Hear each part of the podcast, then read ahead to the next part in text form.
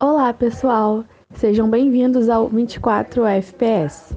Nesse podcast, falamos com muita pretensão sobre os temas mais relevantes da mídia. No episódio de hoje, a gente vai debater um pouquinho sobre as problemáticas do entretenimento de investigação criminal. Afinal, o que é isso? É aquele jogo de detetive? Séries, filmes, livros. São variados os conteúdos que falam sobre o tema True Crime. Curioso para saber mais? Vem com a gente logo após a vinheta.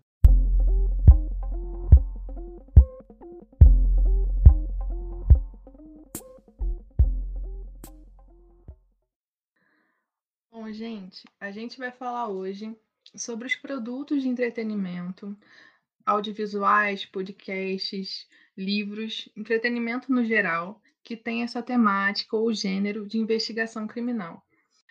É, Para começar, vou trazer uma perspectiva um pouco estadunidense, assim, de produtos de entretenimento de lá, que são chamados de true crime, né?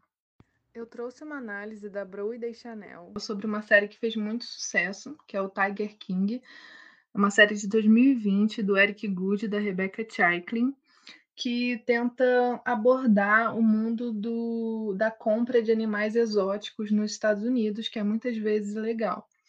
E os produtores, os documentaristas dessa série se depararam quando puderam fazer isso com personagens muito caricatos, uma trama muito louca, e isso resultou numa série que fez muito sucesso. Só que quando a gente para para observar essa série, que se intitula como uma série documental de investigação criminal, é, começam a surgir algumas problemáticas, né? Que estão presentes em séries de true crime ou investigação criminal no geral porque quando o objeto central da sua trama é a vítima de um crime ou de um assassinato, é muito difícil, quando você está falando de um pro produto de entretenimento, não sensacionalizar essa história. Então, até que ponto existe, por exemplo, a exploração né, de vítimas? Por exemplo, no Tiger King é mostrada uma cena de suicídio então, a família dessa vítima de suicídio nunca tinha visto essas cenas e, de repente, elas estão sendo veiculadas internacionalmente numa série de sucesso absurdo.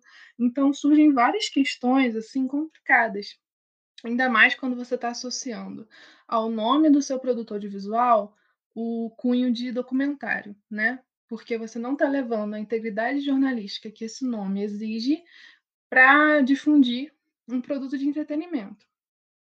É, outra coisa que isso gera são os chamados investigadores de sofá, né? As pessoas que vão consumir esse produto vão se colocar nessa posição de investigar, de descobrir, de desenterrar informações sobre aquele caso. E isso pode causar, de novo, o é uma palavra até que não é certa, não sei se existe, mas retraumatizar vítimas, né? Daquela história, você tá buscando algo ali de novo. Falando um pouco da história desse gênero, ele tem relatos de jornalismo desse tipo, né, criminal, desde antes de 1500, só que é com Truman Capote que quando ele publica o A Sangue Frio e tem um grande renome e boas críticas, que o status desse gênero muda, apesar do Truman Capote nunca se referir a, esse, a essa obra dele como true crime, investigação criminal, e sim como new journalism, né, ou novo jornalismo. Mas de qualquer maneira, é nesse momento que ele ganha um novo status, assim, né, com uma crítica boa, esse tipo de mídia. Quando a gente pensa na história desse gênero, no que faz sucesso hoje em dia, a gente acho que pode trazer várias reflexões assim, sobre o que cabe, o que é interessante, o que é problemático nesse tipo de obra e, sobretudo, assistir de uma forma crítica, consumir de uma forma crítica. Porque quando você está consumindo um entretenimento que envolve vítimas, pessoas reais, crimes, e isso está sendo passado de uma maneira sensacionalizada, porque acaba sendo impossível não ter, com o uso da música, de recursos visuais que querem atingir o espectador de alguma maneira emocionalmente, é bom consumir isso com muito cuidado. E ainda mais no Brasil, a gente ainda tem um público que consome muito jornalismo policial, que não tem uma relação direta, mas que tem muitos pontos em comuns, porque a gente está com, com, esses programas policialescos, linha direta, esse tipo de coisa, a gente está consumindo entretenimento que é baseado em pessoas reais, em crimes, em vítimas, em assassinatos. E para consumir esse tipo de coisa, eu acho que a gente precisa de muita consciência, assim, e reflexão. E um produto brasileiro que está nessa temática também de investigação criminal e que mexe muito com o imaginário das pessoas é o podcast Projeto Humanos, que conta a história do caso do menino Evandro, é, que desapareceu no início dos anos 90, lá em Guaratuba, no litoral do Paraná, e tem essa pegada de relembrar os crimes antigos, né? Então, a cada episódio, o ouvinte vai mergulhando cada vez mais no universo do crime e nos desdobramentos que, que se teve ao longo do, da investigação do caso. E não é à toa que esse podcast brasileiro é de um tremendo sucesso. Uma questão que eu esqueci de mencionar, mas eu acho que é importante para a gente poder conectar diferentes é, podcasts, mídias brasileiras e estrangeiras, é que a própria definição desse gênero de true crime, investigação criminal, traz a ideia de que é preciso ter um comprometimento pela busca de justiça de uma determinada vítima, uma chamada para uma nova investigação, um novo julgamento desse caso, uma pressão para para mudança social e um tom de advogado, assim, mais do que um tom objetivo do narrador ou narradora. Então, acho que isso está muito presente nesse podcast do caso Evandro. Tem essa, essa noção de caso mal encerrado, mal investigado, e uma necessidade de uma nova investigação que esse narrador vai trazer, né? Um outro produto midiático que também tem a ver com o universo da investigação criminal é a série documental Mistério e Morte no Hotel Cécio, que estreou em fevereiro na Netflix e fala sobre a morte emblemática de Elisa Lam, uma jovem canadense que em 2013 decidiu passar férias na costa oeste dos Estados Unidos, é, mais precisamente na cidade de Los Angeles. Então lá ela se hospedou no Hotel Cecil, chegou no dia 28 de janeiro daquele ano e no dia 31 ela teria que ter feito o check-out, mas ela não fez e aí começaram as investigações até que alguns dias depois ela foi encontrada morta em uma das caixas d'água do hotel por um funcionário. Então a série traz todo esse universo de como foi a investigação, dando voz principalmente aos policiais que investigaram ao caso. E é, eles contam como a investigação foi difícil, porque geralmente uma investigação de desaparecimento já acontece num ritmo bem lento e o fato dela ter sido turista, de não ter deixado muitas pistas, também dificultou ainda mais esse processo. Então, esse caso é bastante conhecido e bastante discutido até hoje, principalmente na internet, porque durante essa investigação, os policiais acabaram divulgando o famoso vídeo da Elisa Lam no, no elevador, onde é, são as últimas, os últimos registros dela com vida. A partir do momento que esse vídeo foi divulgado, ele viralizou na internet e as pessoas começaram a reproduzir e a falar sobre ele é, de uma forma muito, muito rápida, é, com uma interação muito forte, por, por alegarem que ela estava mostrando um comportamento estranho ali naquela, naquela filmagem. Então, a partir desse vídeo, surgem os investigadores da internet, né, os investigadores do sofá, como a Giovana já falou, é, que criam, acabam criando inúmeras teorias da conspiração acerca desse crime e que vão deixando o caso cada vez mais complexo e atrapalhando a, o andamento da própria investigação. É, e isso toma uma proporção tão grande que eles chegam até a acusar um homem é, chamado Vergara, que assumia o papel de Morbid em uma banda de black metal. Ele era vocalista dessa banda.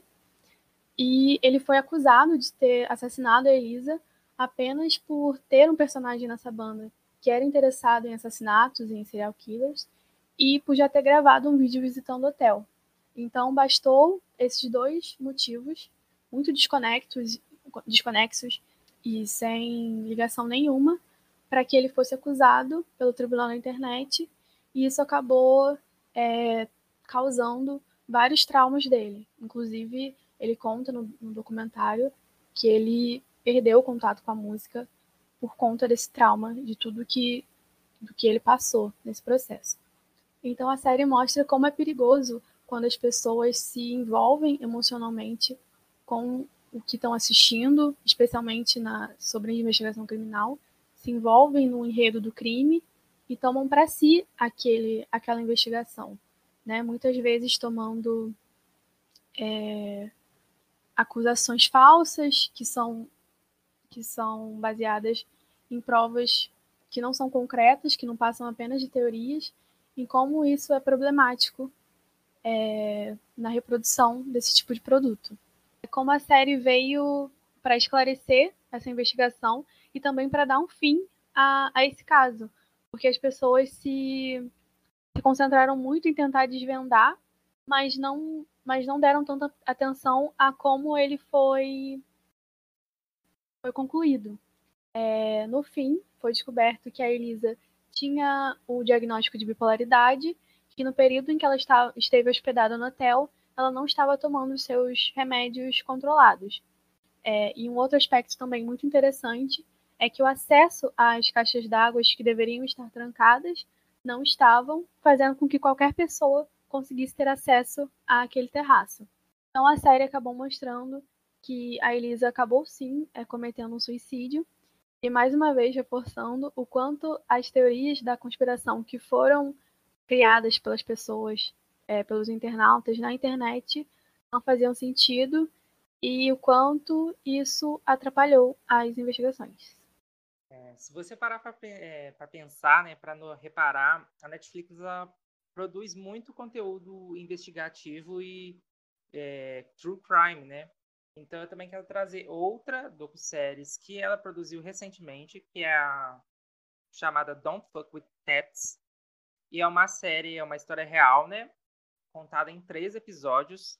E a descrição é literalmente um grupo de internautas que ficaram obcecados em encontrar um assassino que matava gatos. Por isso o título da série, né? Então, ao longo do tempo em que esse cara ia soltando os vídeos, maltratando os animais, um grupo foi criado no Facebook para tentar descobrir a identidade dessas pessoas para então pegá-la. É, nesse grupo, eles analisavam os vídeos para tentar encontrar pistas que levassem é, até o assassino.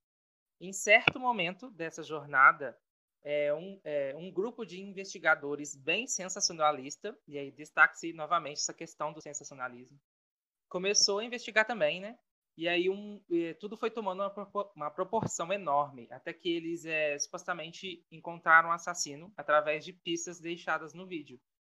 Então, as pessoas, quando elas souberam, começaram a ameaçar a pessoa descoberta e essa pessoa acabou se matando, né? E logo depois foi provado que ele não era o verdadeiro assassino.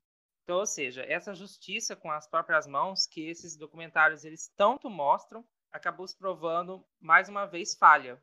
Bom, então o caso da série ainda ele tomou outras proporções, né, quando o assassino acabou matando uma pessoa, fazendo com que finalmente, mesmo depois de muitas denúncias, a polícia investigasse o caso. Mas o que choca tudo é que no final, quem realmente, assim, de fato, acabou encontrando o assassino foram as pessoas da internet, porque através de, da ferramenta do Google Street View. Então, assim, é muito complexo isso, é, esse desdobramento que tomou, né? Porque foi através de, é, de suspeitas, é, que eles tinham um suspeito que postava fotos em uma rede social e usando as fotos dele acabaram chegando no verdadeiro assassino, uma coisa muito louca. Então, assim, é, o que a gente tira principalmente de, é, desse crime e também dessa série, né? primeiro é a questão da justiça com as próprias mãos que digamos que, é, entre aspas, né, no final deu certo, mas na verdade deu muito errado, né? Porque uma pessoa inocente, ela foi morta nesse processo e que a forma com que tudo isso é montado na nossa tela, de certo modo, instiga a gente, a princípio, né? O que é muito estranho, porque às vezes a gente cria um senso de justiça quando a gente está assistindo essas coisas. Então, o primeiro sentimento que vem antes de, claro, algo de ruim acontecer, como no caso do suicídio do rapaz inocente, é querer participar daquilo também, porque é uma situação inconformante, né? A gente, aquilo que a gente está assistindo. Então, a gente tem que compreender o que está sendo passado para nós, para no fim a gente não cair na mesma armadilha de todos esses casos que foram apresentados aqui. Bom, para finalizar, eu só queria reforçar essa questão de que eu acho importante, principalmente nós, enquanto comunicadores, estudantes de jornalismo, termos esse olhar crítico para qualquer mídia assim de entretenimento que se diga documental, jornalística e trate de assuntos reais, de crimes, que lide com vítimas, porque isso é muito sério e isso impacta muitas pessoas assim, de uma maneira profunda e não só comunicadores, estudantes de jornalismo, mas eu acho que qualquer pessoa que consome esse tipo de entretenimento é, é preciso ter esse olhar crítico. E até acho que entra aí um pouco o conceito de literacia midiática, de você consumir mídia é, sabendo o que você está fazendo. Eu vou indicar um artigo da Ana Leskiewicz, desculpe se eu falei o nome, seu nome errado, Ana, que se chama Pode o, o True Crime como uma forma de entretenimento ser ético. Ela vai discutir algumas dessas questões, trazer outros é, outras séries, outros podcasts desse gênero. E, enfim, eu acho que é importante a gente refletir sobre esse assunto, porque é uma forma de entretenimento, um gênero que tem crescido muito, como o Ricardo falou, na própria Netflix, a gente vê isso, em podcasts, em muitos lugares. Bom, pessoal, chegamos ao fim desse papo bem misterioso e instigante. Agradecemos a todos que ouviram o nosso primeiro episódio. Nos vemos semana que vem. Até mais.